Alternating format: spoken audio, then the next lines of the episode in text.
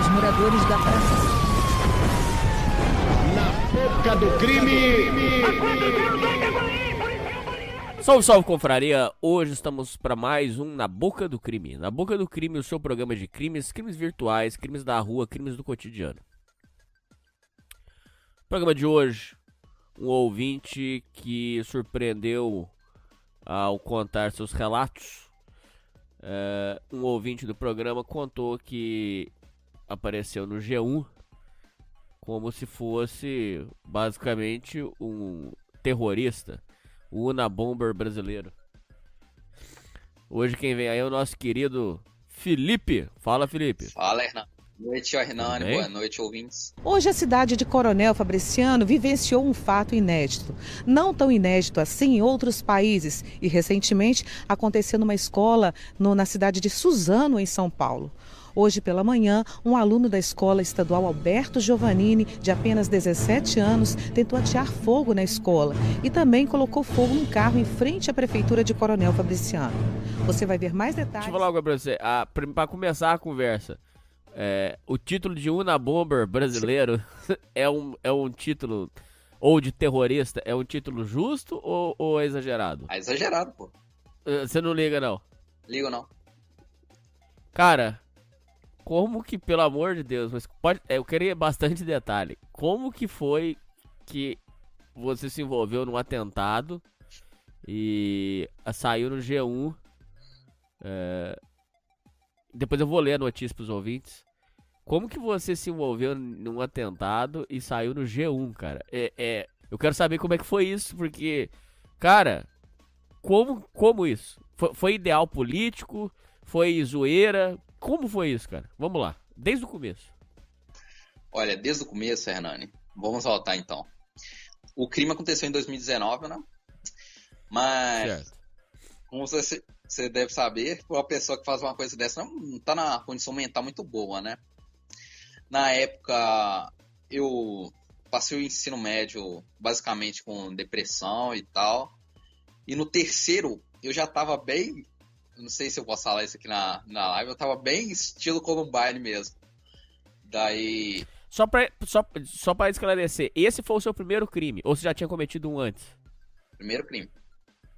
Primeiro crime, tá. Então esse foi o seu primeiro crime, vamos lá. Sim. Aí você já tava estilo realengo, vamos colocar assim. Você queria fazer uma barbaridade. Sim. É... Minha mente em 2019, ela tá no começo do ano, ela tá completamente esfarelada mentalmente. Tava completamente esfarelada mentalmente. Eu tava. Era um jovem revoltado, um jovenzinho revoltado. E eu, Hernani, como você já deve pensar, viciado em pornografia. E também eu, a princípio, eu ia machucar a gente. Esse era o meu, minha, minha ideia inicial. Só que mudou no final. Eu não, no, no meu ato, eu não, eu não pretendi machucar ninguém, entendeu? Certo. E aí você decidiu que você queria fazer uma coisa grande, vamos colocar assim seria mais local, porque meu objetivo, eu tava com ideia de ser mandado para um.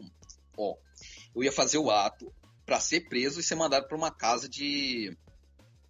Como é que fala? Hospício, né? Sei lá. Ah, um manicômio judicial. É, judicial. Minha ideia era essa. Só que era de menor. Então, não foi o que aconteceu no Polícia Militar foi acionada por volta de 8 horas da manhã de hoje, é, dando conta de que o indivíduo havia é, colocado fogo em um veículo é, na porta da prefeitura municipal. Ah, em deslocamento, chegando no local, a, a, o indivíduo já havia evadido do local.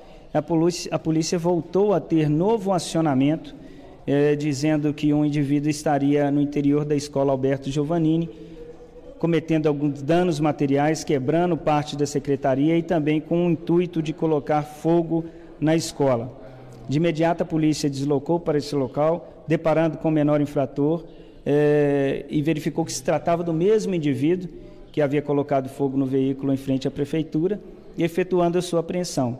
Em parlamentação com o mesmo, ele alegou que havia distribuído outros artefatos incendiários eh, em alguns pontos do centro da cidade de Coronel Fabriciano, rodoviária e próximo à agência bancária.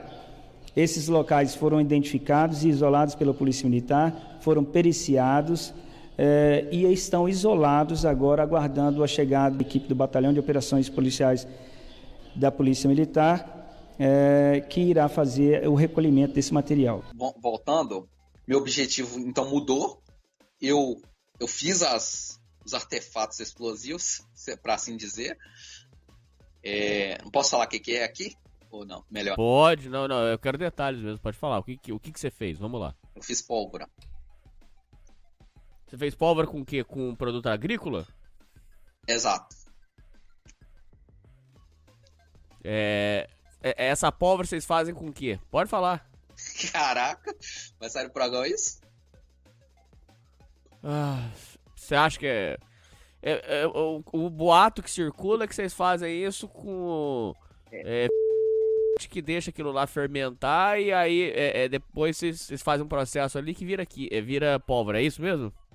É, é o seguinte, é uma mistura, né? Eu acho que é 70% vai, de... só, só, não dá de, só não dá muito detalhe, que senão vai ter algum maluco que vai querer fazer essa porra. Vai, fala por cima, assim. Ah.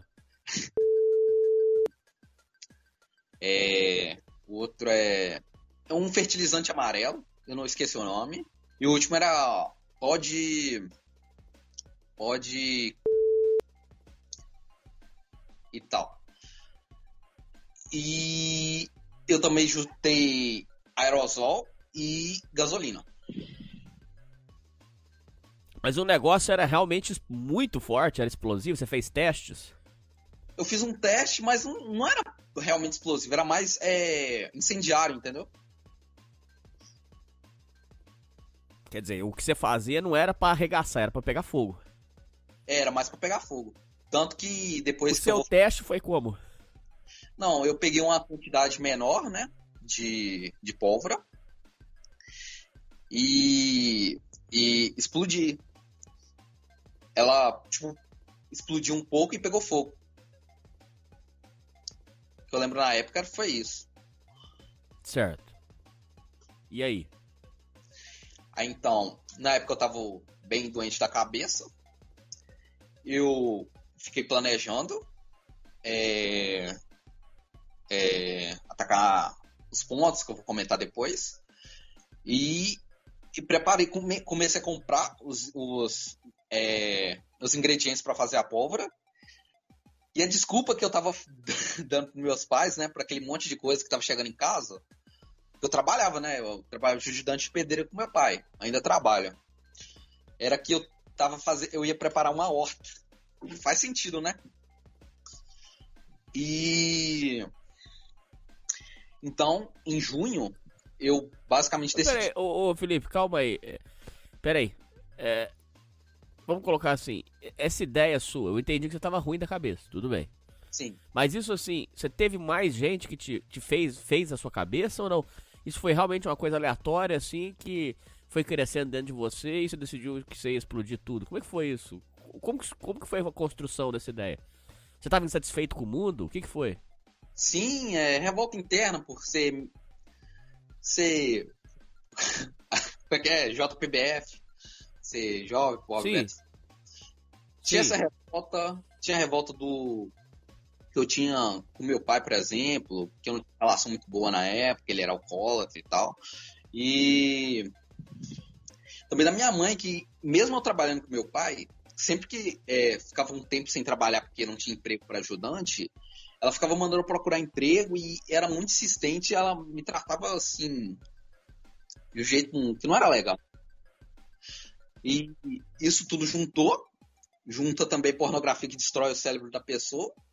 E acabei fazendo lá. Já entrou em contato com a família? Sim, a família já foi acionada e, e o pai está acompanhando todo desenrolado da ocorrência. É, segundo informações dos próprios familiares, é um adolescente tranquilo, um adolescente que frequenta a igreja, que é cristão, ele mesmo fala isso. Ele alega que é revoltado né, com, a, com o Estado, é, com as indústrias, é, nesse sentido. Questão de vazio existencial, sentido na vida, também isso, isso contribuiu ou não? Falta de sentido, vamos colocar assim. Sim, na época eu me converti na, é, ao cristianismo depois, né? Mesmo tendo ido à igreja antes do ato, eu não era converso, entendeu? Eu ainda não tinha aceitado Jesus. Só que eu tinha um vazio existencial. Eu, eu pedia para morrer todo dia para Deus, praticamente. Eu sabia que Deus existia, mas não importava em morrer, entendeu? Não sei se vai entender isso. Então, quer dizer, mesmo sem acreditar, você pedia para ele que você não queria viver. Sim, basicamente isso. Eu não aguentava minha mente, Hernani. Por isso que o objetivo era ficar internado. Eu não queria morrer. Entendeu? A princípio, né? O seu auto-ódio, ele sempre existiu ou ele começou a partir da adolescência? Olha. Adolescência. Foi na adolescência. Quando você era criança, era uma criança normal. Eu era meio. meio introvertido e tal, e. Tinha um pouco de. Não, eu conseguia fazer amigos e tal, mas piorou mais no ensino médio. Foi no ensino médio que piorou. Até o fundamento, um pouco de depressão, mas eu conseguia me socializar e tudo mais. Bom, voltamos à história. Então você começou a encomendar esses produtos, eles foram chegando na sua casa. Você foi fazendo a mistura e produzindo a pólvora. Aonde você armazenava isso? Como é que era? Conta um pouco da logística. Ó, a logística é o seguinte: é... na minha casa tinha um saco de pancada. Eu fiz uns 10 quilos de pólvora. Caralho! tinha um saco de pancada que eu usava para treinar em cima do terraço da minha casa. Minha casa é dois andares e um terraço. E eu, eu colocava lá dentro. Eu colocava em é, caixa de leite, que eu tinha uma balança, né? Pesava, pesava um quilo e tal. Colocava na caixa de leite e colocava dentro desse saco. Aí não gerava suspeitas, não. O que gerou suspeitas, por exemplo, no meu pai e na minha mãe foi o fato de eu ficar amassando a, o, o carvão para fazer o pó da pólvora, da, o pó da pó de carvão. Só que aí eu dei uma desculpa que era para fazer filtro e acreditar. Filtro caseiro e tal. E aí, o que foi acontecendo? Ah, e falta você só falar uma coisa. Alguém sabia que você tinha esses planos ou era totalmente solitário? Olha. Não lembro. Eu cheguei a comentar com algumas pessoas, mas. É... Que eu não conhecia, entendeu? Nem, ninguém da minha cidade sabia. Mas eu comentar com, por exemplo. Ah, tá, tá. Amigo de escola, por exemplo, não saberia. Não, amigo de escola não. Então quer dizer, você tava sozinho nessa daí. Você fez 10 quilos de pólvora, e aí? O que, que aconteceu?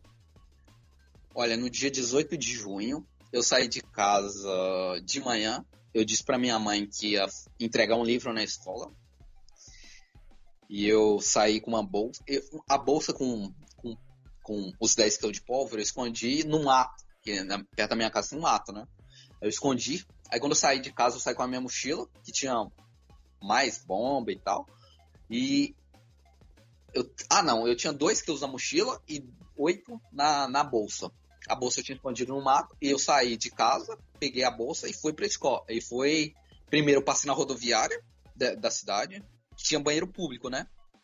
Lá meio que eu me preparei, eu coloquei Sabe como aqueles cordões de, de dinamite que eles colocam em volta, terrorista? Sim.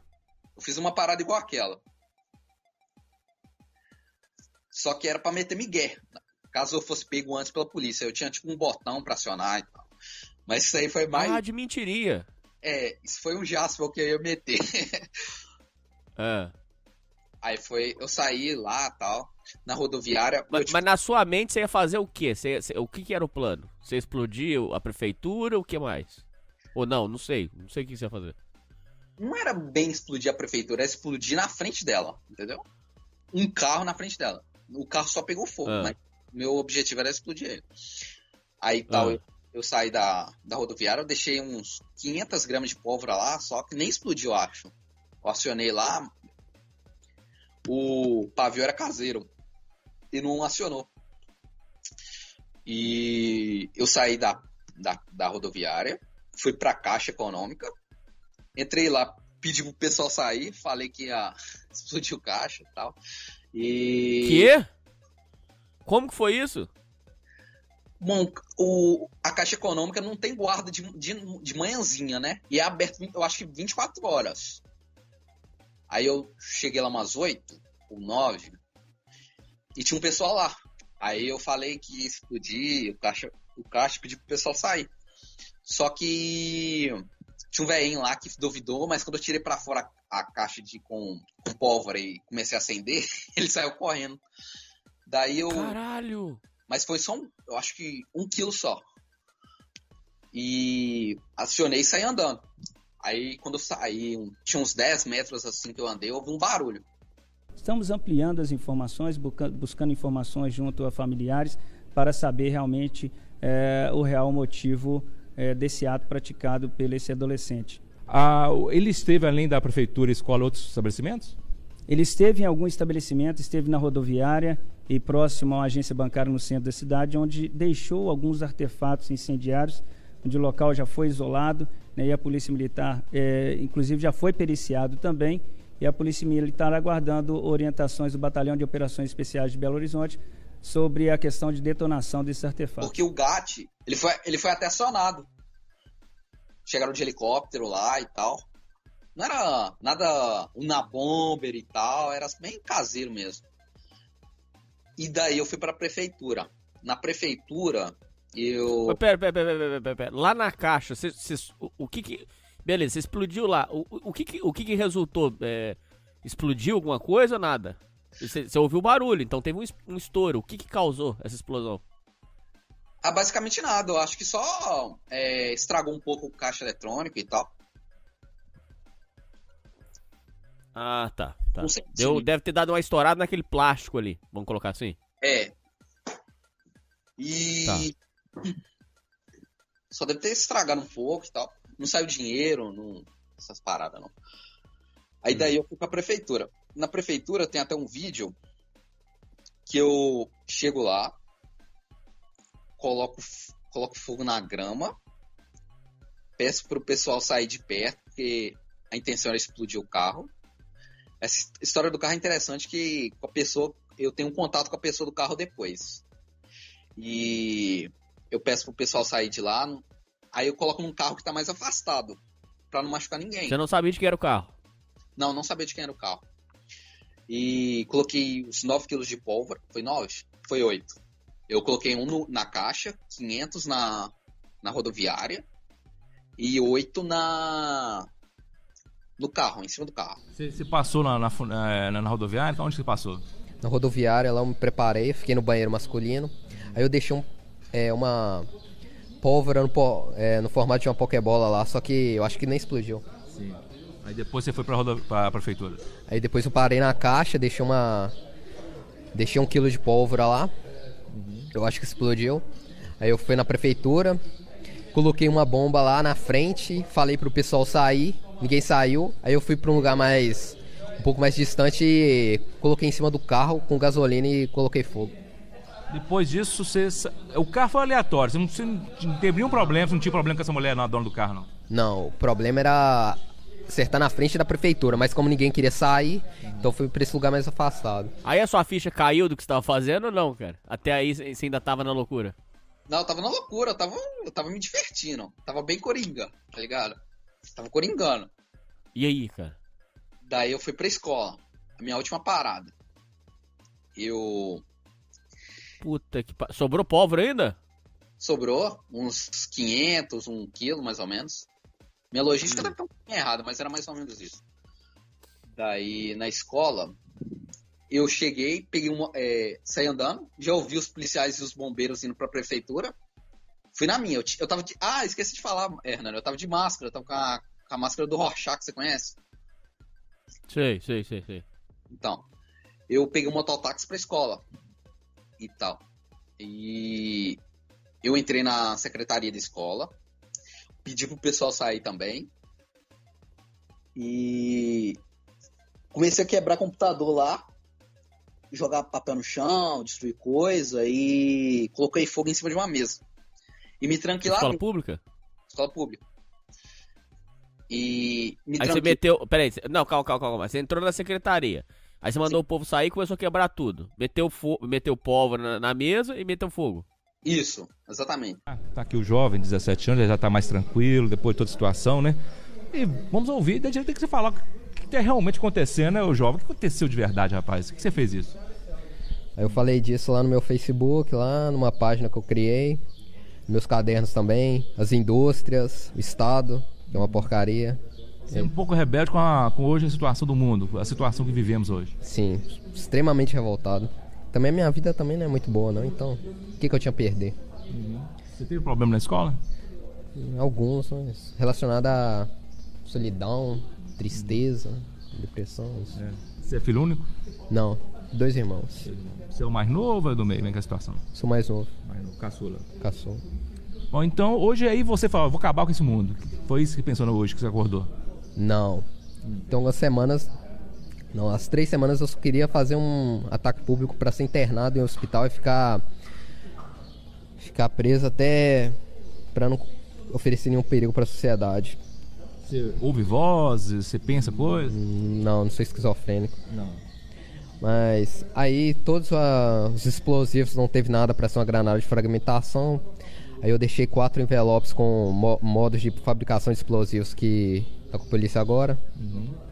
Isso. Aí depois eu fui pra escola. Na escola que você estuda. Sim, Qual série que você estuda? terceiro ano. Você pensou também em atirar fogo na escola? Hum, não, pensei em colocar na secretaria, até que eu falei pra todo mundo lá sair. Aí eu deixei pólvora lá, aí eu coloquei um fogo lá, peguei uma. Tinha uma garrafa de bebida alcoólica lá. Aí eu joguei lá em cima e taquei fogo e me prendi lá. Aí Esperando, chegou a polícia. esperando por eles. é. E aí? E me tranquei lá e fiquei esperando a polícia. Ah, tá. Aí você já sabia que você ia ser pego. Então, quer dizer, você não fez um grande esforço pra não ser pego, porra. Não, o meu, o meu objetivo era ser pego e ser mandado pra uma, pra uma clínica, pô. Pra um pro hospício, pra um. sei lá. Ah, tá. Agora, agora, agora eu tô começando a entender. Você fez tudo pela, você fez pela sacanagem mesmo. Você fez zoeira mesmo. Foda-se e me manda pro manicômio. É, foi basicamente. Entendi. O Nabomber foi mais discreto, né? Ele não queria ser pego, eu acho. Isso, isso, é. Mas peraí, volta lá no assunto. Ah, o carro, qual ficou, como ficou o estado do carro? Ficou meio arregaçado. Só a parte de trás. O conserto ficou uns 3 mil reais. O caixa eletrônico, você não, você não conseguiu chegar lá pra ver como é que ficou? Não, eu acho que nem tem foto. Pô, cara, que vacilo. Ó, aí, beleza. A- quando você fez isso lá na, na, na, na escola, aí você se trancou. E aí, o que, que foi acontecendo? Vai descrevendo em detalhes. E aí? Aí o povo começou na gritaria. Ah, o pessoal começou a sair da sala, sair da escola e tal, e. E. ia gravar. E depois de uns 10, 15 minutos, a polícia chegou. Cuidado, Reinaldo! Ele tá deitado ali. Esparradão, cara, Zé. Os homens pegou ele, ele tá com a máscara na cabeça ali, ó, deitadinho ali, ó. Ó, dar um tapinha na cara. Já colocou algema nele já. Não, tapinha na no corpo dele. Olha o cheiro de pólvora ali, ele deitado ali, ó. Misericórdia, Senhor. Aí chegou a polícia. E aí? Chegou a polícia. Eu, eu abri a, a sala lá, a, a porta da, da secretaria, e me entreguei. Eu, nesse momento, eu tava de máscara também. Só que aí eu, eu pedi pra continuar. Uhum. Só fui tirar dentro da viatura. Com a máscara do Rochar. Isso. Aí le- levaram você numa bolsa ou você levou um, um sacode? Não, me levaram na boa. Era de levaram menor. na boa, tá. Mano. Aí levaram você pra viatura. E aí? Mandaram o papo reto na você? Seu filho da puta, olha o que você fez, você meteu fogo no carro. Ó, pelo que eu tô lembrado, não. Só um cara, eu tava com a medalha do Proerd. Eu fiz o ato com a, com a medalha do Proerd. E quando chegou lá um policial e, e tirou a, a medalha e falou: Você não representa esse programa. Teve uma policial que falou: Se eu quisesse, podia te dar um tapa aqui agora, mas fora isso, foi tranquilo. Deu ruim de ser menor. Esse cara aí? Ele rodou, velho. Deu mole. Deu... É, é tchau pra ele. Vambora, Isadora. Tira a máscara dele. Eu quero ver o rosto desse desgraçado. E aí, cara? Aí quando levaram você, levaram você de carro, e aí? Levaram você de viatura, e aí? Você foi pra onde? Como é que foi? Eu fui pra. Não foi pra delegacia, né? Foi pra aqueles batalhões. Aí meu pai chegou lá, ele tava trabalhando, chegou lá e tal. E... conver- con- Conversou comigo, mas não tava nem. Tava em outro mundo. Tava. Nem tava ouvindo o que ele tava falando. E ele só falando, ah, então era por isso que, que você tava fazendo. É, é, amassando o carvão e tal. Era por isso, né, Felipe? E tal. E depois disso eu fui pra, pra delegacia. Na delegacia eu fiquei um dia e fui pro. pra uma outra. Você ficou no Corró, aquela prisãozinha? Fiquei. Fiquei uma noite. Fiquei uma noite. Mas eu não sabia que menor de idade podia ficar no Corró, cara. Cê- cê- E aí, cara? Como é que foi, cara? Eu fiquei sozinho na, pris... na cadeia. E eu tava com. Eu tava bem doido, Hernani. É, tipo assim, eu, eu fiquei pensando.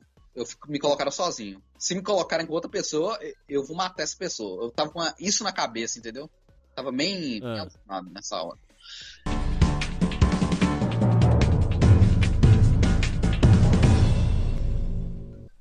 E a Polícia Militar de Coronel Fabriciano, no Vale do Aço, prendeu hoje um adolescente que causou pânico na cidade depois de atear fogo em um carro e também invadir uma escola pública. A confusão começou pela manhã na Escola Estadual Alberto Giovannini. De acordo com a Polícia Militar, o suspeito é menor de idade. Ele danificou equipamentos da escola. Os funcionários liberaram a saída dos alunos e acionaram a polícia. O suspeito então saiu e foi em direção ao centro da cidade. Servidores municipais que chegavam para trabalhar na sede da prefeitura relataram que o rapaz carregava uma mochila com material inflamável. Ele tentou entrar no hall da prefeitura, mas, sem sucesso, ateou fogo no carro de uma servidora que estava estacionado em frente ao prédio do Paço. Os bombeiros conseguiram que o fogo não se espalhasse para outros veículos, pondo em perigo a população em redor. Ele seguiu em direção à agência da Caixa Econômica Federal e, em seguida, tentou entrar em uma farmácia. O suspeito estava usando uma máscara no momento em que foi detido pelos policiais. Ainda não se sabe o motivo do ataque. E daí. é, no outro dia eu ia pra, pra audiência, né? Nossa, mãe do céu. Chega no meu quase churrascamento a história. A história chega nessa parte. É, primeiro eu falei com a promotora. Fiquei meio mal conversando, conversando com ela e tal. Porque eu não sabia o que, que um promotor fazia, né? Era bem leigo. E ela foi bem ignorante comigo e tal. Eu fiquei mal e. Ignorante como? Ah, ignorante. Ah, o que, que você acha? Que você... Ah, você sabe, né? É. Vocês são criminosos. Bem assim, entendeu? Ignorante. Aí depois disso eu fui pra audiência. Na audiência, eu ia no fórum, né? Eu ia conversar com a, com a juíza. Aí eu já tava bem mal da cabeça, Renan. né? Aí eu já tava querendo me matar mesmo, porque eles iam me mandar para um sócio educativo. E no sócio educativo, eu ia entrar em briga pra me matar. Eu ia entrar, tipo, caçar briga com os outros e tal, porque eu tava com essas ideias de. Caso eu não fosse pra. Caso eu fosse preso e não mandado pra um hospício e tal, eu ia me churrascar. Daí eu. O policial me, é, me liberou minhas mãos da algema, né? Eu fui beber uma água e a janela ficava do lado dos bancos que eu tava sentado com meu pai. Aí eu saí correndo e pulei da janela. Eu caí de cara na viatura e caí de cabeça no chão. É, tem uma, uma notícia aqui. Eu queria comentar sobre esse, esse momento. Que foi, foi considerado o seguinte: é, a audiência determinou a internação do jovem, ele foi encaminhado ao hospital, mas foi liberado. Adolescente tentou atear fogo, adolescente que tentou atear fogo na prefeitura pula do segundo andar do fórum durante a audiência. É, o adolescente de 17 anos que foi detido em uma, é, em uma agência é é? de atear fogo na prefeitura, uma agência bancária, pulou do segundo andar do prédio do fórum durante a audiência de julgamento. Quando você pulou ali, é, se, se a viatura não tivesse embaixo, você morria. Eu tinha quebrado as pernas. Provavelmente. Ah, morrer você não morreria? Não, eu ia pro hospital. Mas do jeito que eu caí, dava para mim morrer, né? Eu caí com a parte de trás da cabeça, entendeu? Eu acho que foi salvação de Deus. Quando, quando você pulou, o que, que passou na sua cabeça? Ah, não aguento mais minha mente. Não aguento mais minha cabeça. Basicamente foi isso que passou na minha cabeça. Não aguento mais isso. Caramba. Que loucura, bicho. Sabe como Muito ah, louco. uma partida muito difícil ele quita? Foi basicamente isso. Sei. E aí, cara? Daí eu fui pro hospital, Você apagou na hora? apaguei. Minha cabeça ficou cheia de sangue e tal, meu olho ficou roxo. Mas não não aconteceu nada grave não, graças a Deus. E eu fui pro hospital, ficou umas duas horas. Depois eu fui pra delegacia de novo. Da delegacia, já era umas 9 horas da noite. Eu fui lá pra Belo Horizonte, fiquei no sócio educativo, acho que é Santa Terezinha, alguma coisa assim. E lá eu fiquei 43 dias. Até aí tinha se passado dois dias. De 18 de, de, de junho de 2019. Aí no dia 20 eu fui pro sócio educativo. Fiquei 43 dias. Ah, ficou pouco. Sim, fiquei pouco. Mas e lá, lá você foi foda? Pra falar a verdade, não foi não, Hernani. É... No começo, te explicar como é que foi. Quando eu cheguei lá, os, os agentes penitenciários pediram pra mim mentir. Falar que eu tinha roubado uma moto, tido uns... Qual que é assalto? É... Um 57? É. que eu tinha metido um 57, tinha apanhado da polícia e tal. E foi a versão que eu contei no começo. Só que um agente penitenciário, uma vez lá, umas duas semanas depois que eu cheguei, uma semana, ele me- meteu a língua. Ele falou, ele perguntou: Você que é o menino que colocou bomba em tal cidade e tal, né? Aí eu, aí eu tive que explicar pro pessoal, senão eu ia ficar como mentiroso, né, velho? E aí eu contei pros caras e tal, e foi bem de boa. Eu praticamente virei amigo dos caras lá da, da cela, hein? colega e tal. Mas era, é, o pessoal gostava de você ou tinha alguém que não gostava? Não, o pessoal gostava de mim. Todo mundo. Não, todo mundo não. Tinha, tem, cadeia tem sempre um maluco, né, velho? Eu acho que um cara lá não gostava de mim, não, mas ele nunca fez nada contra mim, não. Entendi. É, lá no sócio educativo, é, o que, que você pode falar dos seus amigos? A maioria era o quê? É, co- conta um pouco.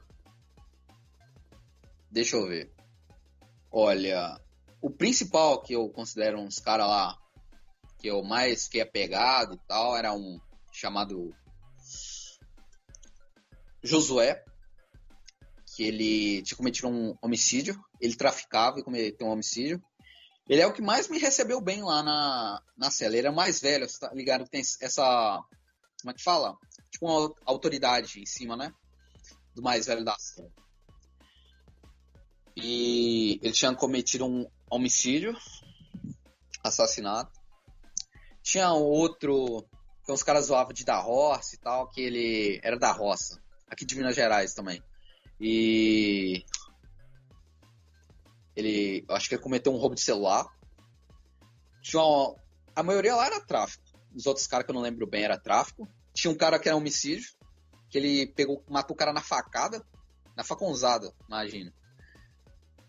Eu não sei se ele era meio psicopata, mas pela história dele eu não sei se eu acredito muito, porque ele falou que o cara mexe, que ele mexe, que ele mexeu com o cara, que ele tipo deu uma repreensão no cara, que ele era tipo o patrão dele.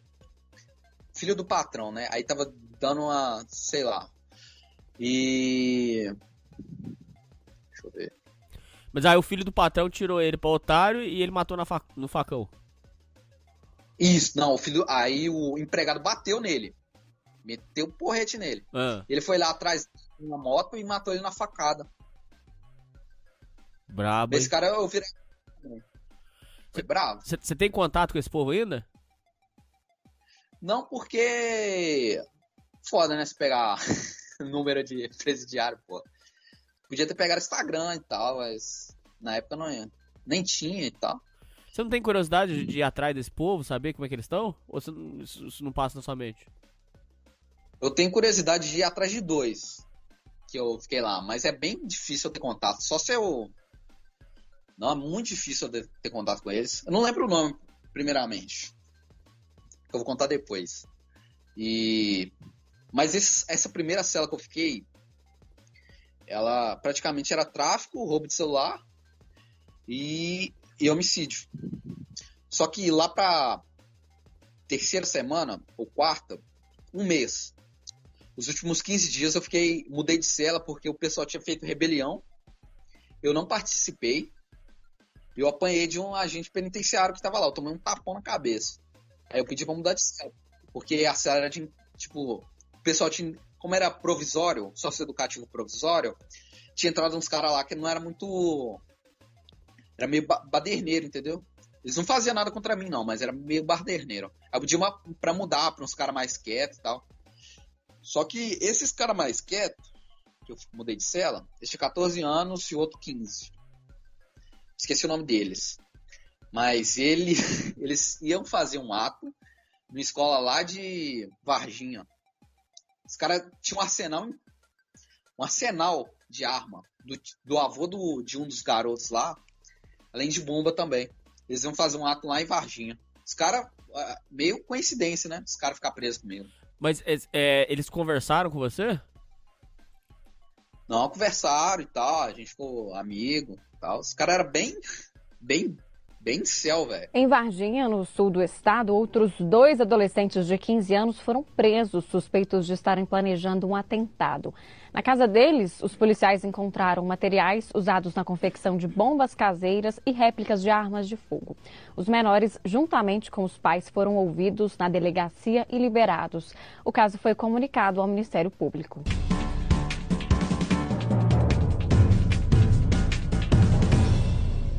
É, eu tô vendo aqui o caso, foi, foi bem próximo da sua data.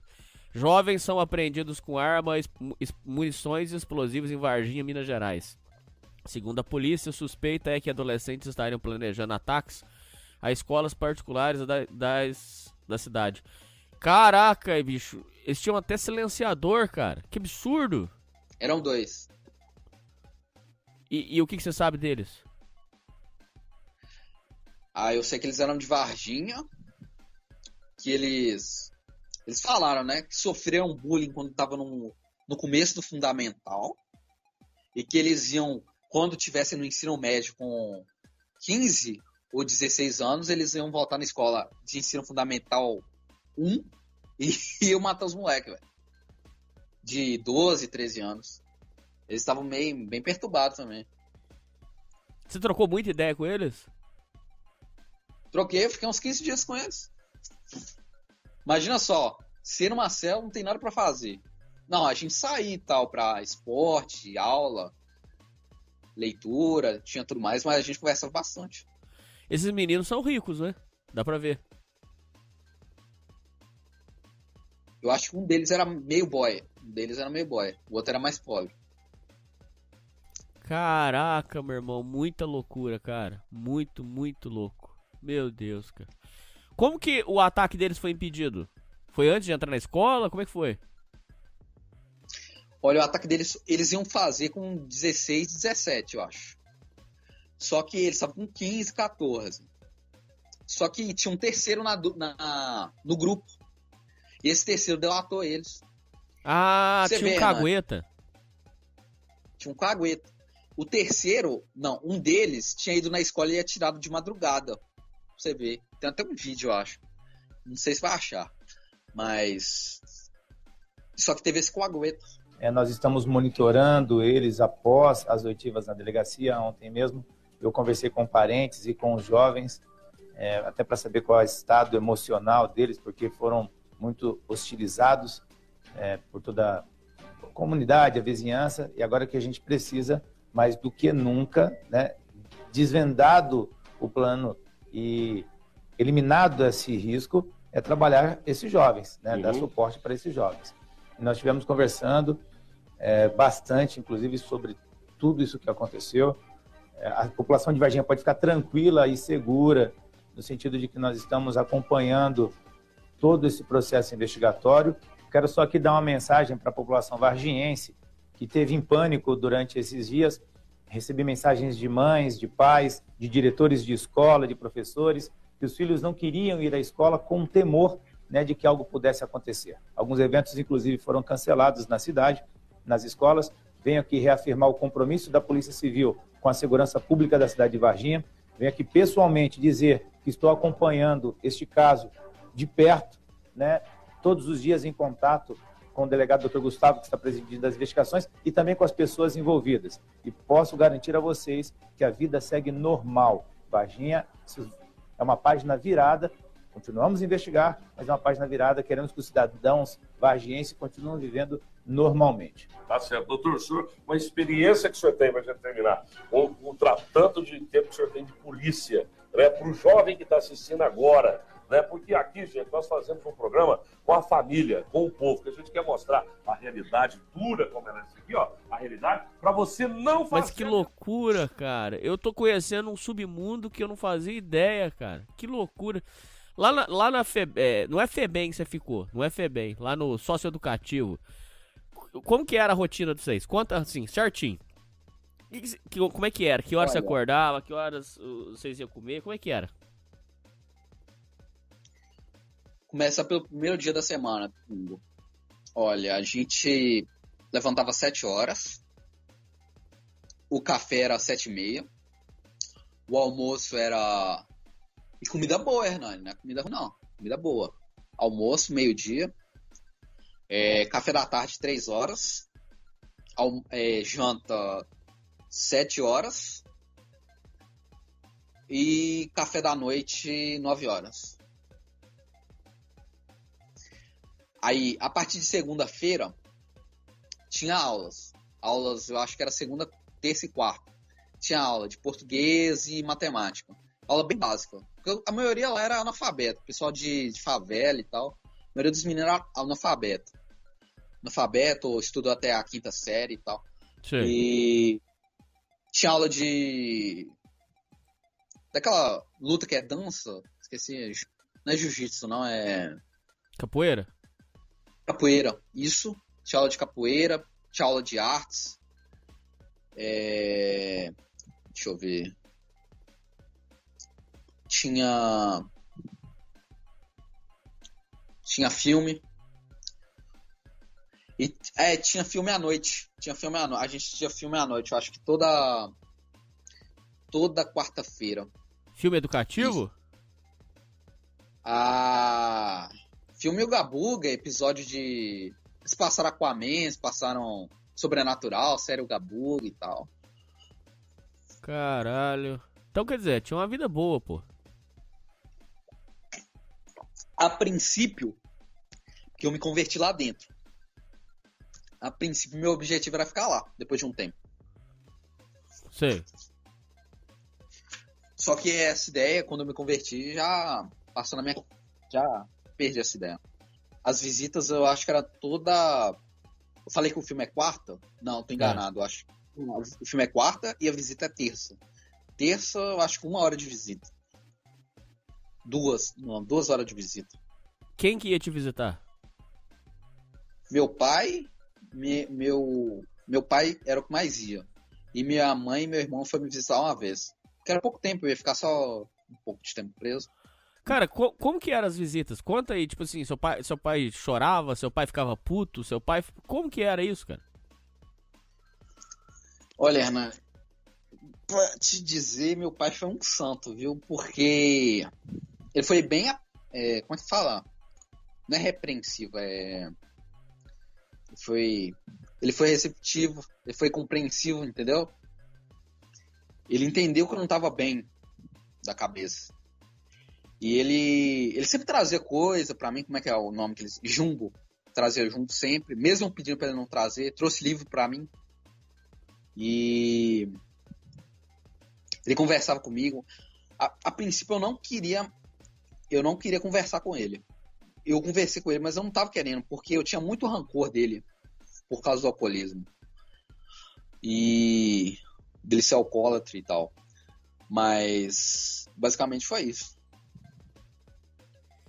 Então quer dizer, ele teve uma postura amorosa com você, ele teve uma postura de compreensão. Foi, foi essa postura que ele teve. Em nenhum momento ele, ele ficou puto com você, nada? Hum, não. Só quando eu fui preso. Quando ele tava na delegacia comigo. Mas ele não me, não me bateu, não me agrediu, não me xingou, não. Cara, voltando lá na história, é, com, com, pessoal lá, tinha gente que não. Tinham é, adolescentes que não recebiam visita? Tinha. Um cara que ficou na sala comigo, um menino de 14 anos. Eu acho que o nome dele, o apelido dele era Testinha. Ele, ele não, a princípio, ele não recebia visita, não, porque ele passava lá direto. Era um sócio educativo é, é, que era provisório. Recorrente. É recorrente, provisório. E ele ia lá direto. Ele, tra ele traficava, né? E ele ia para lá direto. E os pais praticamente desistiram dele. Só que lá para os últimos dias que, eu, que ele ficou preso lá, os pais deles foram visitar ele. Eu acho que a mãe e o irmão foram visitar ele. Ele ficou super feliz e tal. Era triste. Era triste ver um menino, tipo assim, todo mundo tendo visita e só ele que não. Era triste, cara. Mesmo ele estando errado e tal. Entendi. Cara, que loucura, cara. Meu Deus, bicho. É, uma coisa que você não explicou, por que, que ficou decidido que você ia ficar só 43 dias? Ou era pra você ficar mais e você recorreu? Como é que foi isso? Olha. Primeiro, ficou decidido que eu ia ficar. Eu tenho até o. aquele o processo aqui e tal. É, primeiro, ninguém se machucou. É, meu pai entrou em acordo com a dona do carro. E. Deixa eu ver o que mais. Eu não tinha antecedentes, primeira vez. Eu não era violento na cela. Isso conta bastante, Hernani. Você saber conviver dentro da. ter bom comportamento na cela. É, conta como você ser, ser mandado para um internato e tal. Por exemplo, é, lá é para você saber como lidar na sociedade. Ser. Como é que fala? É, você se recompor e tal. Agora, se você chega lá na cela, você briga, você faz bagunça e tal, e não respeita os outros, isso aí conta como é feito um relatório e é mandado para juízo. Agora, se você tem bom comportamento, respeito pessoal é, e tal, é, também conta ponto para você ser mandado para se, ir para semi-liberdade, é, liberdade ou ser internado, entendeu? Então quer dizer o seguinte: você colaborou e isso foi usado a seu favor. Isso, exatamente. Ah, entendi, entendi. Então, é, é, vamos colocar assim, era pra você ter ficado mais tempo. Só que o seu bom comportamento fez você sair. Não, é, é porque tem os outros motivos também. Por exemplo, eu a primeira vez que eu era preso, eu não tenho antecedentes, ninguém ter se machucado, só destruição de patrimônio. E meu pai ter feito um acordo com a mulher dona do carro, que para pagar o carro, entendeu? Então você precisa, você está buscando ajuda, seria isso também? É só ser tirado de sociedade, ficar internado, ficar sozinho lá com os livros, ficar lendo e isso aí. Tá bom. Só para sintetizar, hoje você queria você, você fez tudo isso para buscando ajuda. Seria isso? É, ser tirado de sociedade. Hum. E como é que é em casa? A família é bom, bacana com você? Normal. Não tem problema em casa, não? Não. Você pensou agora, que a fiscal, tá aqui o comandante, os outros policiais conversou com você, você tá na boa, você nem tá algemado, você, tá, você, não, é, você não é bandido. A casa caiu, como é que é? Você pensou que você fez, tá arrependido? Não. Não tem arrependimento. Não tem arrependimento. Pra mim, minha vida não tem nenhum significado pra mim. Ah. Tanto se eu tivesse feito uma zoeira lá pra ser atingido por algum policial também, suicide pickups igual o cara de Toronto também, Uhum. não ligo também não. Você, você se liga nessas coisas, hein, rapaz? Você acompanha tudo isso que acontece no mundo? É, eu pesquisei muito. É. Coloquei no caderno e nos vídeos lá que o que, que eu poderia ter feito. Uhum. Em vez de uns, uns malucos lá neles falando que eu era incompetente, né? Isso que, que eles queriam noticiar é 20 alunos são mortos no Alberto Giovannini. As pessoas são muito fúteis, isso sim. Aí eles, tava, eles duvidaram de você. Hum, Não, mas eles chamaram uma tentativa de ataque de, de incompetente por não ter matado ninguém. Então, vem coerência da população aí, né? Meu Deus, cara. Ainda tem essa história. Pera aí, depois a gente vai chegar lá. É muita coisa. Calma aí, cara. É muita, é muita loucura. Volta lá, cara. Aí, beleza. O, o dia que você, que você ia sair, como é que foi isso? É, eu Você tava ansioso? Ou não? Hum, Não. Eu só fiquei um pouco depois, porque meu pai demorou um pouco pra chegar. Mas quando falou que. Não, eu fiquei bem ansioso, Hernani. Porque ia ter a resposta da juíza se eu ia ser liberado ou não. Porque 45 dias é o máximo que pode ficar preso sem. Pode ficar preso. Sem. Sem ser dado o negócio, tá? E de manhã chegou o agente penitenciário, falou, junta suas coisas. Eu fiquei mó feliz, me despedi dos caras e tal. E fui esperar meu pai. E chegou lá, meu pai chegou, abraçou e tal. Me assinou os papéis, eu fui liberado com ele, fui pra casa. E, e aí, quando chegou em casa, foi festa? Como é que foi? A mãe, o que, que falou? Não, todo mundo ficou feliz, né, Hernando? Que eu tinha voltado e tal, vizinha, vizinhos e tal. foi, foi tudo, tipo, assim, normal, cara? Ou uma falsa sensação de normal? Porque não foi normal, pô.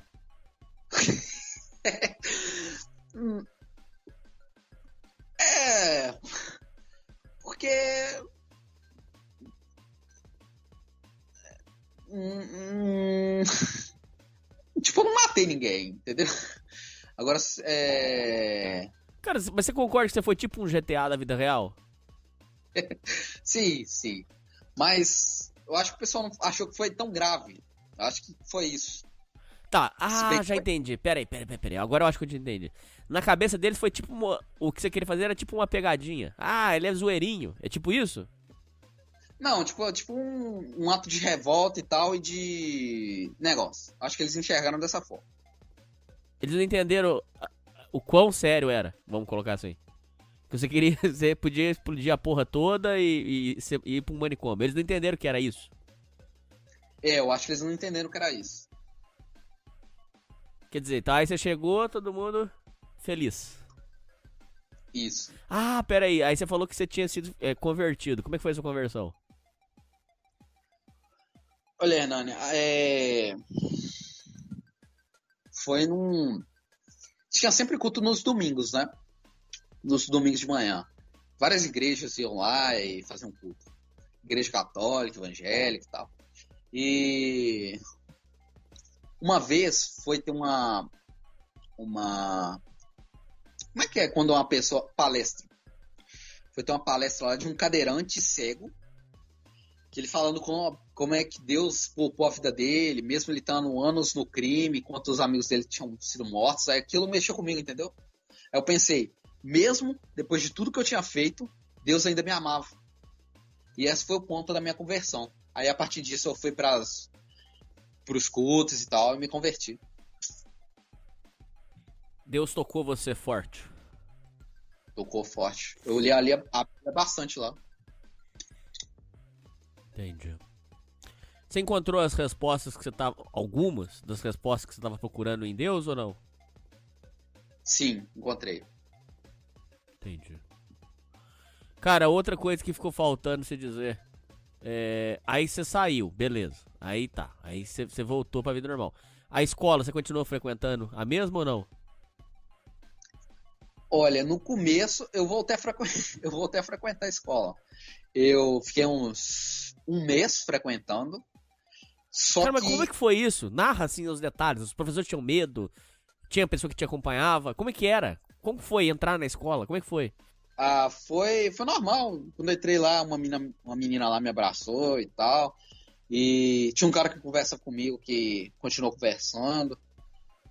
Mas não tinha amigos, né? Mas tinha um cara que conversava comigo lá. Hoje ele é meu amigo. E eu assisti as aulas de boa. Os professores me trataram bem e tal. Nem citaram nada, não. Não? Não trataram ser esquisito? Não? Um- uma. Uma. Como é que fala? Uma servente lá que servia a, a janta. Que servia almoço lá. Não, janta. No- ela. Eu acho que ela ficou meio estranha comigo porque ela depôs contra mim.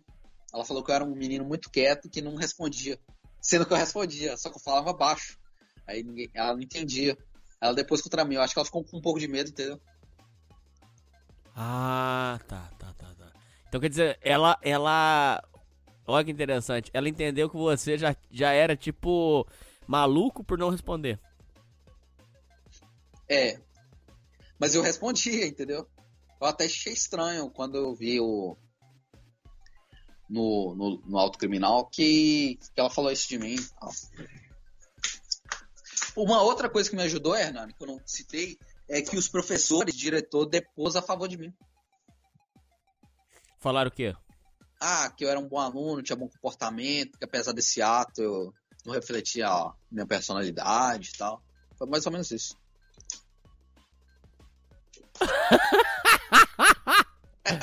Caralho, meu irmão. Então quer dizer, eles deram uma amenizada pra você. Sim, sim. E as meninas? Como é que as meninas te tratavam? Eu nem conversava com mulher, não, velho. Tinha uma que conversava comigo só, mas nem conversava direito, não. Mas você virou o assunto da escola, cara. Não tem como. Não, mas não ia falar comigo na minha frente, né, Hernani? Entendi. Aí beleza, aí você frequentou por um mês. E aí depois você parou de frequentar por quê? Você viu que não dava? Ah, é, eu tinha perdido muito, muitas coisas. Eu já tava faltando muito na escola, Hernani.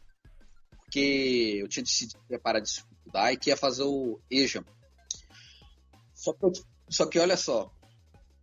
Eu tinha feito inscrição pro Enseja e passei. Então no mesmo ano eu terminei o ensino médio. Foi tranquilo. Pô, que maneiro, cara. É mesmo? Então você formou sem precisar passar pela escola. Foi. Aí você tava livre, então, da, da, da escola. Sim. Cara, que loucura essa história toda, cara. Que loucura tudo isso, bicho. Que loucura, cara. Hoje você olha pra trás, cara, você entende tudo como o quê, cara? Tudo. A sua ficha já caiu? Ou não? Ou ainda não caiu totalmente? Já, já caiu. Hoje você- considera que você já amadureceu tudo que você fez, assim? Você consegue olhar pra trás, assim, entender certinho? Pô, eu, eu fiz isso, isso, isso e tal?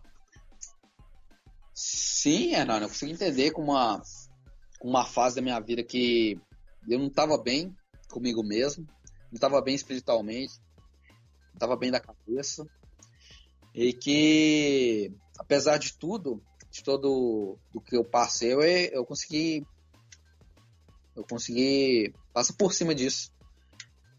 E hoje estou bem melhor e tal. Você quer saber do carro? Do que, que a pessoa... Por favor.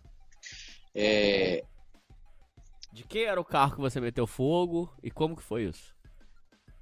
É interessante que do carro vai, vai ter um vínculo no, no que eu vou falar depois. É, eu. Meu pai queria pagar o carro. Só que eu achei uma sacanagem, né, Hernani? Eu faço merda e os meus pais têm que lidar com ela, né? Aí eu trabalhei de- com ele e tal, paguei em um ano. Um ano. Foi. Que, porque não era todo mês que eu trabalhava com meu pai. Mas eu paguei o carro todo. Dos 3 mil reais, fora outras taxas, eu consegui pagar o carro. E essa pessoa, e, olha a loucura, Hernani. Eu trabalhei, depois que eu terminei o ensino médio, pelo EJA, em seja, eu trabalhei um tempo como auxiliar de almoxerifado. E depois disso eu fiz um estágio, eu estava fazendo letras português e inglês também. E eu fiz um estágio, adivinha onde? Na escola? Não. Não sei. Na empresa da pessoa que tinha o carro. Não, na prefeitura. E eu trabalhei com a pessoa que eu joguei fogo no carro. Sério? Sério. Caraca, maluco. E aí? E eu já conversava com ela pelo, pelo WhatsApp. Eu até fui visitar uma vez pra pagar ela e tal. Pedi desculpa pelo transtorno e tal. E quando eu fui- eu trabalhei com ela, ela é de boa, uma pessoa muito boa, velho. Ela não depôs contra mim na, na audiência, não, e tal. Entendi. Ah, e aí, cara, hoje em dia vocês conversam? Normal? Hoje não, porque não tem muito assunto, né, Renato? Mas se precisar, vocês poderiam conversar normal. Claro, sim. É... Você quer saber um pouco de como, um pouco do meu tratamento? Por favor. Olha, lá no sócio educativo eu já comecei com medicação e psicólogo e psiquiatra. E quando eu saí, eu fui pro CRES e pro Casan. Casan psiquiatra e CRES é, é, psicóloga. Eu tinha tratamentos nos dois. Eu tinha uma psicóloga que é muito bom, que eu vou chamar ela de ela de Serena, ela é uma pessoa muito boa e tal, me aconselhou bastante, questão a emprego e tal. E eu continuo com o tratamento. Até hoje. Medicação você toma o quê? Ó, é, é porque teve um intervalo de medicação, porque eu tive um surto ano passado. Você quer saber um pouco disso? Ou Quero sim, no- não, mas é, no- eu quero que você fale, mas pera aí, só, só pra terminar o assunto. Você teve o surto e aí, o que, que aconteceu com a medicação? Eu comecei a tomar é, risperidona e fluoxetina, Entendi. antipsicótico. Com essa medicação você fica bem. Eu ficava bem. Entendi. Por que, que você surtou, filho? Ó, é porque no período de 2019 e 2000 e, e deixa eu lembrar aqui e junho 2000, é, junho de 2019 a junho de 2020 um ano eu tomei fluoxetina e espiridona fiquei bem não tive problema nenhum e só que aí eu pedi o pra. Como é que fala quando você desmame do remédio? Isso. O psiquiatra autorizou e tal. E, nesse, e esse foi o período que eu trabalhei no estágio. É, e nisso eu fiquei seis meses. E no final de 2019, de dois, 2020 e começo de 2021, eu tive um surto que eu que eu, aí, nesse surto que eu fui diagnosticado com esquizofrenia. É, eu comecei a ter vários delírios, imaginar que eu era reencarnação de várias pessoas, que era um anjo, que era pessoa morta, que. Só loucura. Mas você um lembra dessa porra? Eu saí. de- Lembro, lembro. Eu fiquei bem mal, eh, delirando pra caramba. Mas você delirava como? E Você se teve um- sentia divino? Como é que era? Você consegue explicar? eu me sentia. Deixa eu ver como é que eu explico. Parece que quando você tá com o efeito da LS- LSD é igual, mas é um pouco diferente também. É, Se sente na sua cabeça como se fosse tudo diferente, Hernani. Você vê um mundo normal, mas sua mente distorce as coisas. Por exemplo, eu comecei a achar que meu irmão tinha morrido e que eu tava no lugar dele. Olha que loucura. Que loucura. Aí teve um dia que eu fui preso pela segunda vez, que eu eu saí de noite achando que era o dia do meu casamento. Uma vizinha minha. E eu fui eu dei um rolê pela cidade descalço e tal, fui parar numa casa de umbanda e tal, conversei com os caras. Depois eu fui parar num hotel de, de, de outra cidade vizinha, que é Timóteo. Entrei no, no motel, pedi pra usar o banheiro, entrei lá dentro, é, me tranquei, comecei a comer coisa, a beber vinho e tal. Tá louco. E. E fiquei vendo a televisão lá e tal. Porque eu achava na minha mente distorcida que a minha esposa tava vindo. Eu tava esperando ela, entendeu? Hum. E aí? Daí, daí eu fui preso. Só que não deu nada, não. Eu, eu fui preso. Como eles viram que eu tava sobre, sobre transtorno, é, surto psicótico, eles, eles ligaram pra, acho que minha tia e tal, e ela veio me buscar com um amigo dela, que é, trabalha no fórum. E eles me levaram pra casa. Aí foi nisso que eu comecei a tomar outra medicação, mas é focado na esquizofrenia. Mas deixa eu falar uma coisa, isso, esses surtos, vamos colocar assim, deixa eu tentar te explicar. Você- acha que você é esquizofrênico ou você tem, na verdade, são surtos psicóticos? Não é que você é esquizofrênico. Não, será que você entendeu? O que, que você é, assim, na sua, pelo que você entende? Olha, é, em 2019, eu acho que não foi surto, não, foi planejado. Mas eu não tava bem na cabeça. Mas isso aí não, não justifica que seja esquizofrenia. Agora, esse em 2021, eu acho que foi esquizofrenia. Só que foi um surto que eu fiquei mal três meses. Eu fiquei com a cabeça meio louca três meses. Até o, o remédio fazer efeito. Mas eu acho que é um grau mais leve, porque, por exemplo, eu não enxergo nada. Geralmente esquizofrênico enxerga, né? É, vulto e tal. Aí eu conversei com o meu psiquiatra e ele acha que é um grau mais leve de esquizofrenia. Você toma cachaça, usa droga, Sou de igreja, Hernani. não faz nada? Nada. Não fumo, não bebo, não transo. Sobre transar, é, suas experiências amorosas, o que, que você pode contar pra gente? Olha, Hernani, eu, eu, eu tinha beijado na infância, quando eu era bem criança. E quando eu saí do socio educativo, tinha uma menina do ensino fundamental que ela dava mole pra mim. Só que no ensino médio eu não conversava com ela, não. Depois que eu saí do socio educativo, ela, ela me deu maior atenção e tal, e tipo, eu fiquei com ela. Só que eu não levei mais pra frente porque ela tava muito. Sabe aqueles sinais de, de maluquice? Da mina. Não levei pra frente. Teve um dia que ela me levou na casa dela, deitei na cama dela, só que eu não levei pra frente. Ué, era só ter Podia comido, ué. Podia ter tirado o atraso, né? Mas não rolou. É, não rolou. A mãe dela tava na sala e tal. Ia pegar bem, né? Entendi. É, então quer dizer, vocês. não- Mas e aí depois? Depois disso, nada. Eu conversei com umas minas e tal, mas não rolou nada. Você não se apaixonou? Ah, Me apaixonar, Hernani. Por essa mina, até que eu me apaixonei um pouco. Mas quando eu vi os sinais, eu meio que. Tatuagem, cabeça raspada na parte de trás. É, bebia pra caramba e. Era meio rodado. Não ia dar certo. Ué, mas só pra você ter experiência.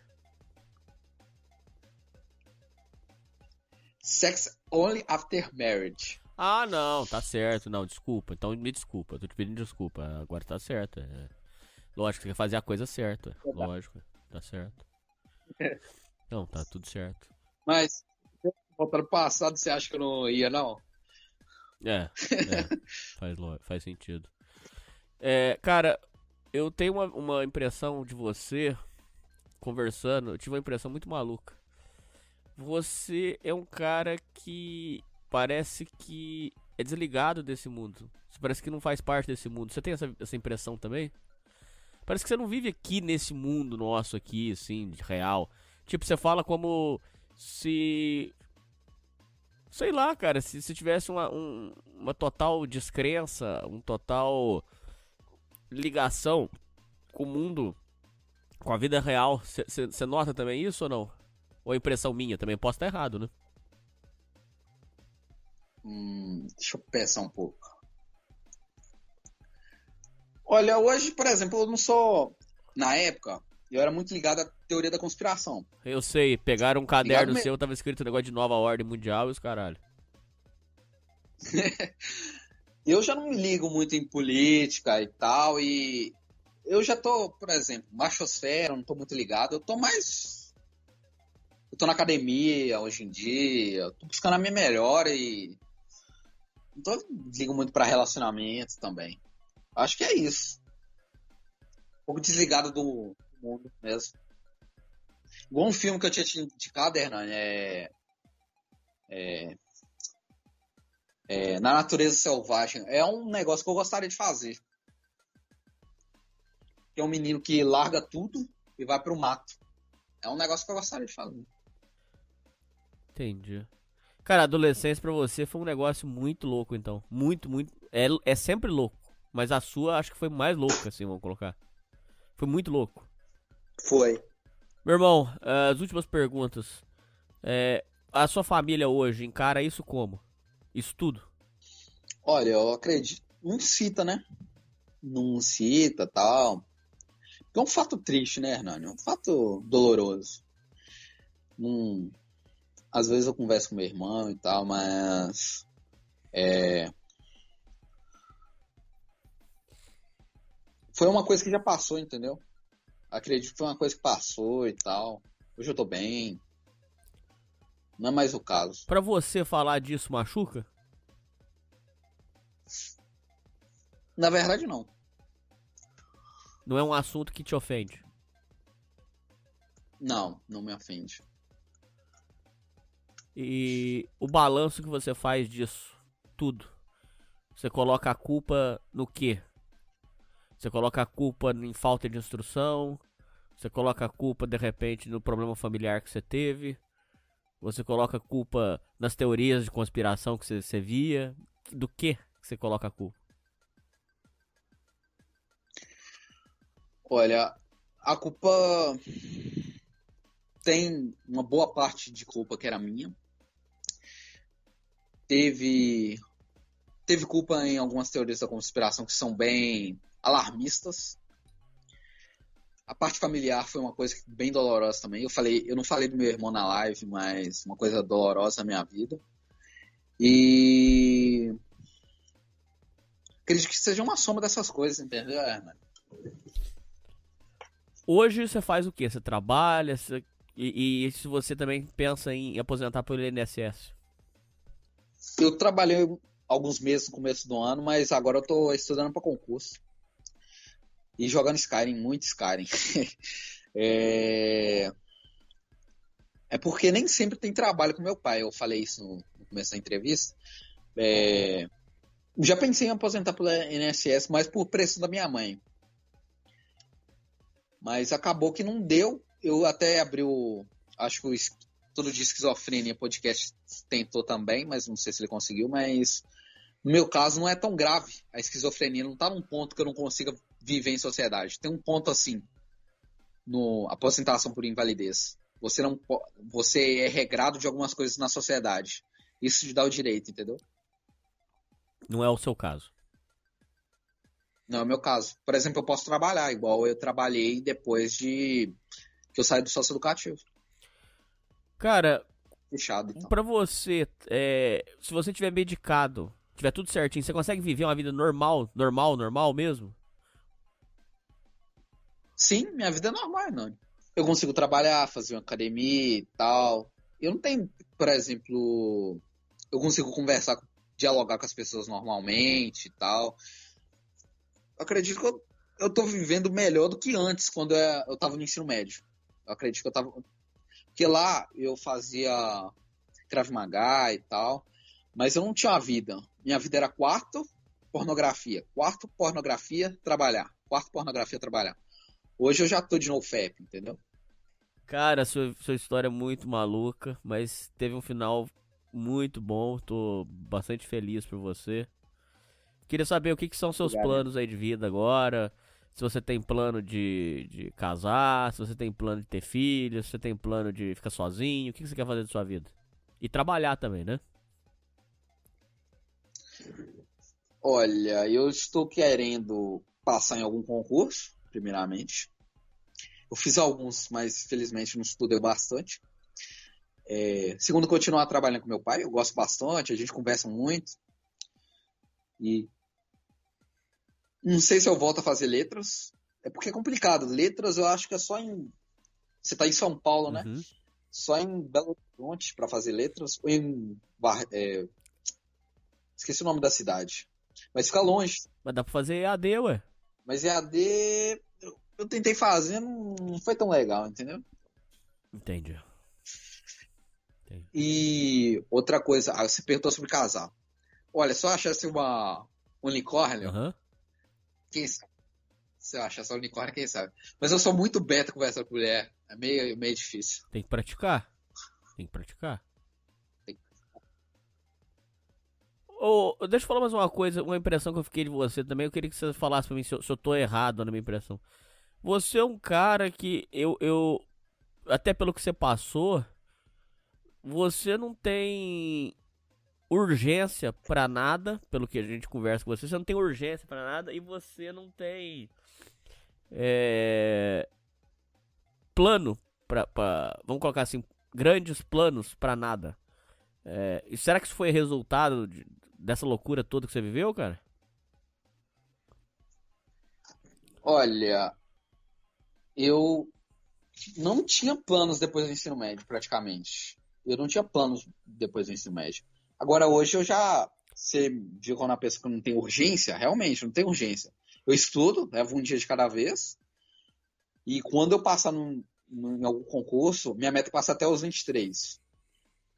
É, quando passar num um concurso bacana aqui na cidade, municipal, estadual, bacana. Ou, ou em alguma universidade federal, bacana. Entendi. É, meu irmão, você.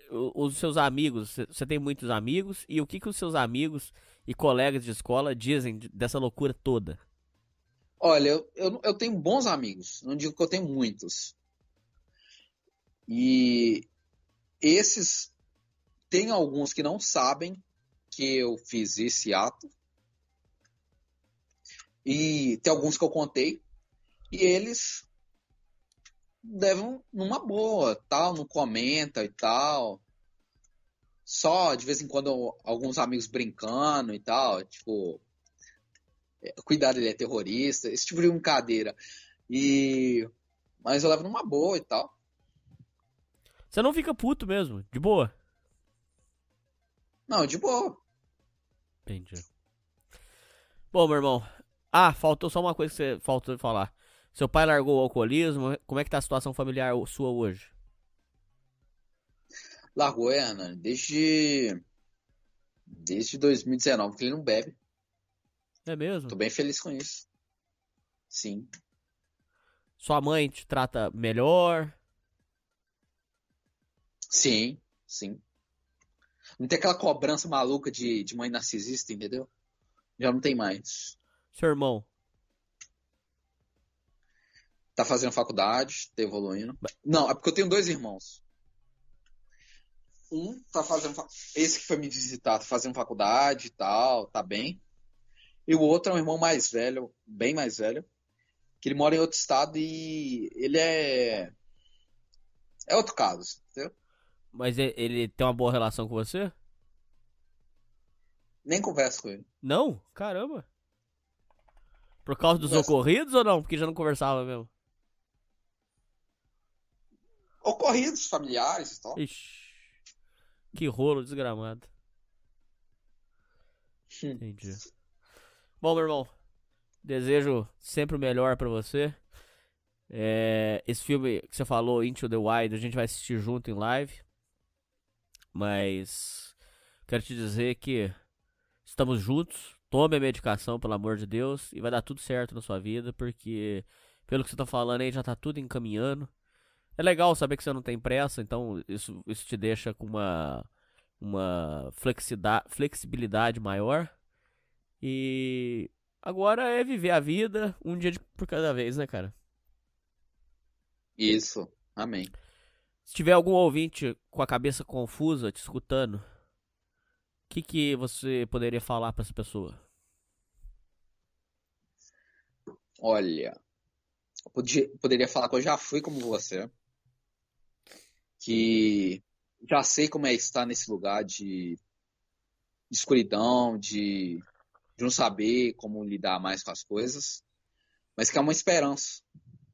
sei que é bem clichê falar isso, mas é uma esperança. Está em você. Você pode ser mais que isso, entendeu? Eu acho que essa é a mensagem. Muito bem. Bom, é isso aí, Felipe. É isso aí, ouvintes. E falou! Falou!